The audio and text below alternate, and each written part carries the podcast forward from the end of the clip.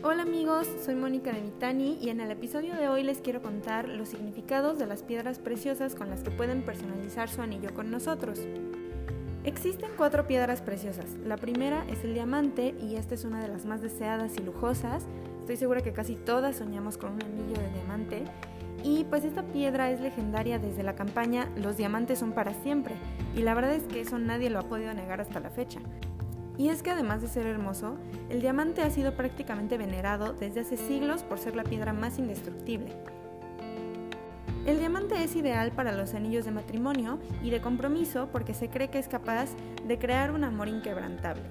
Y de hecho, como dato curioso, el primer anillo de compromiso surge desde 1477, cuando el archiduque Maximiliano de Austria le regaló a María de Borgoña un anillo de oro y diamantes. Después tenemos al rubí, que por su color rojo simboliza amor, coraje y pasión. Esta piedra es muy romántica y se cree que al portar un rubí aseguras una vida llena de paz y armonía. Esta piedra es ideal si en su relación hay mucha pasión y todos sus sentimientos son muy intensos. También tenemos a la esmeralda, que como dato curioso era la gema favorita de Cleopatra. Esta piedra en particular es ideal para conmemorar el aniversario número 20, así que si están próximos a celebrarlo, un anillo con esta piedra es perfecto. La esmeralda se cree que aumenta la inspiración y la creatividad en cada persona que la porta. Y por último, pero nunca menos importante, tenemos al zafiro. Su clásica tonalidad azul rey llama la atención de cualquiera.